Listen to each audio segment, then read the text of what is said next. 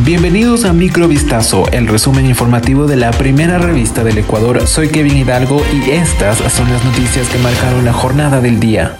Ecuador pide autorización para ingresar a la Embajada de México en Quito y detener al ex vicepresidente Jorge Glass, sobre quien pesa una orden de prisión preventiva. La petición realizada por el Ministerio de Relaciones Exteriores y Movilidad Humana a cargo de Gabriela Sommerfeld fue confirmada este viernes primero de marzo. En la red social X, la Cancillería de la República informó que como canal diplomático ha solicitado a la Embajada de México el consentimiento para que las fuerzas del orden puedan dar cumplimiento a la disposición de la Corte Nacional de Justicia. Desde diciembre pasado, el ex vicepresidente se encuentra en esa sede diplomática a la espera de una respuesta al asilo solicitado. Frente a aquello, el Ministerio de Relaciones Exteriores ha manifestado a la Embajada de México que para el Ecuador no sería lícita la concesión de asilo diplomático a Glass.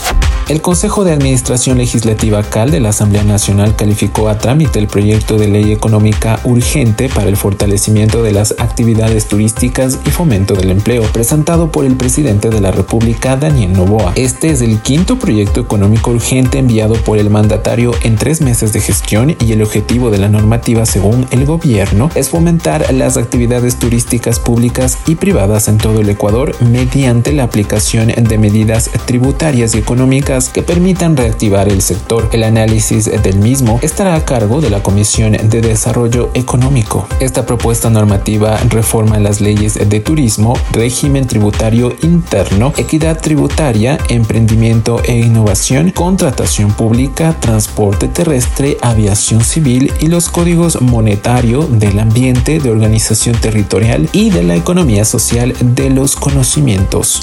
El ejército ecuatoriano reveló las posibles intenciones que tenían tres militares capturados con 100 mil dólares en el centro norte de Quito. Tras recibir información de inteligencia militar, el pasado jueves 29 de febrero de 2024 se realizó un operativo entre las Fuerzas Armadas y la Policía Nacional en el parqueadero de un restaurante. Tres hombres fueron detenidos en el interior de un vehículo tipo Jeep Kia Sportage color negro, donde también se halló una funda con aproximadamente 100 mil dólares americanos. Dos de ellos eran militares en servicio pasivo y uno es un miembro activo del ejército. La institución explicó que los detenidos aparentemente estarían relacionados con grupos terroristas o grupos delincuenciales y su intención era atentar contra la integridad de militares.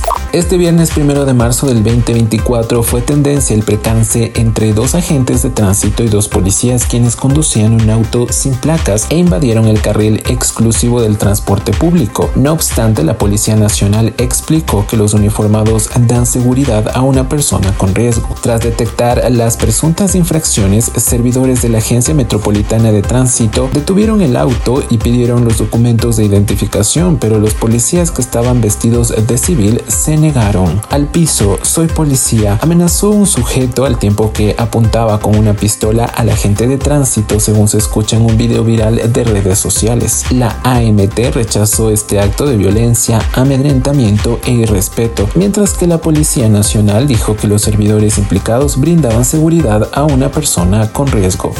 Gaza se vio sacudida por una tragedia cuando al menos un centenar de personas perdieron la vida en un ataque lanzado por Israel durante un reparto de comida y ayuda humanitaria. Según Hamas, que gobierna el enclave desde 2007, 112 personas murieron y 760 resultaron heridas. Sobre la masacre, el gobierno de Hamas acusó a Israel de cometer esa matanza premeditada e intencionada al señalar que los militares israelíes posesionados para proteger el convoy dispararon contra la gente que se precipitó hacia los camiones. Por su parte, el ejército israelí sostiene que la mayoría de los muertos fueron en una avalancha provocada por una muchedumbre hambrienta que habría saqueado y rodeado los camiones que transportaban la ayuda.